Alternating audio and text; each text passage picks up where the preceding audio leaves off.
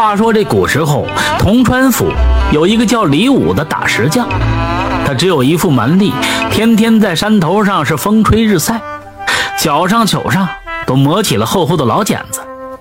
这样的男人娶媳妇那是很困难的，所以这李武到了三十八岁，父母都已经去世了，也没能找到媳妇。李武也非常无奈，自己除了挥大锤、二锤打石头。其余的啥都不会，想改行那都没办法，只能是过一天算一天了。话说这天呢，李武在临镇呢去打石头，吃过了晚饭之后，才一人走夜路回家。夜月明亮，山路上凉风习习，这李武不知不觉的就来到了一个叫做七拐坡的地方。这地方相当的荒僻，附近数里都没有人家。七拐坡上有这么一大片野坟，那些坟有许多乱石堆成，几乎啊都没有碑文。七拐坡在北山坡背阴处，到了夜里那更是相当的阴森可怖。听说这里经常有些不干净的东西，没有几个人晚上敢从此经过。但李武呢，可不是一般人，他是打石匠，又是一个皮糙肉厚的老光棍儿。那还怕什么鬼呢？经常走夜路，从来不拿这些当回事正在走在七拐坡外边小路上的时候，突然听见路边的灌木丛中传来怪异的声音。咋的了？这是？难道真有鬼？他不禁反喜，打算要见识一番这鬼是个啥样子。几步就跨出杂草丛生的山路，李武寻到传出声音的坟堆当中。只见一个头发散乱的女子在月光下蹦跳不停，行为啊非常古怪，时而跳舞，时而又倒在地上翻滚着，胡乱的扭动着，还从地上抓起泥巴往这脸上就涂。李武见她如此怪异，忍不住笑起来。难道这是一个疯女子吗？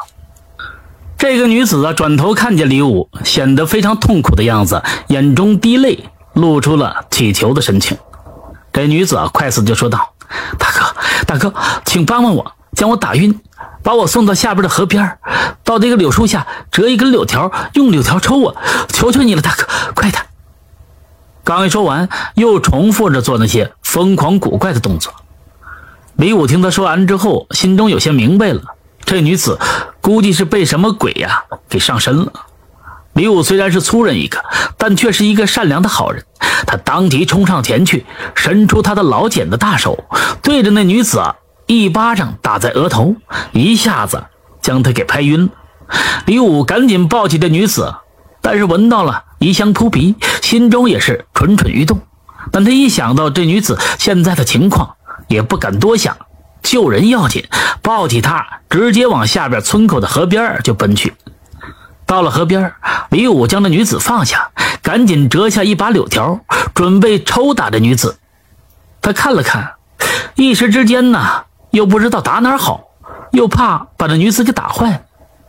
李武最后想了想，觉得这肉多的地方打打应该没事吧，于是呢，就把这女子翻了过来，朝她身上肉最多的地方用柳条啊就打了起来。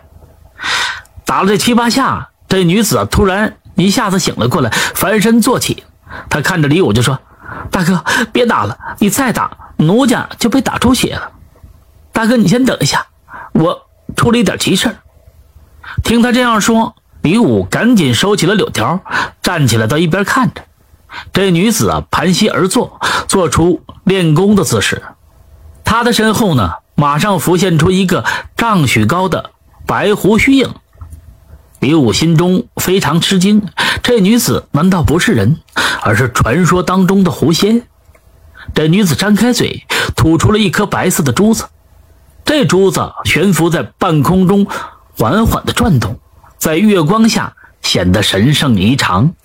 但此时这珠子上缠绕着一缕缕的黑气，女子手中如车轮一般念诀，念起来听不懂的一些咒语，一口五色火焰。喷了出来，把这珠子包围起来，用火来烧那宝珠。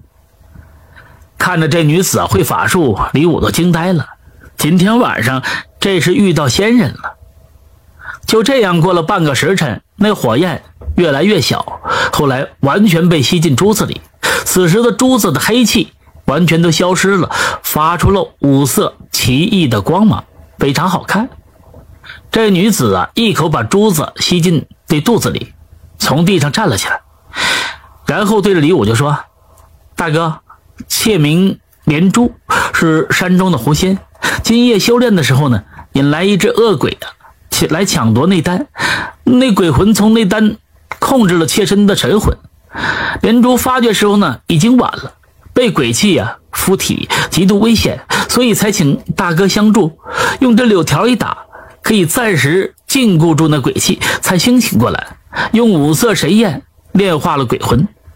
连珠说：“大哥对妾身有救命之恩，必须要厚报。你有什么要求，尽管言明，只要能做到的。”那我一定同意。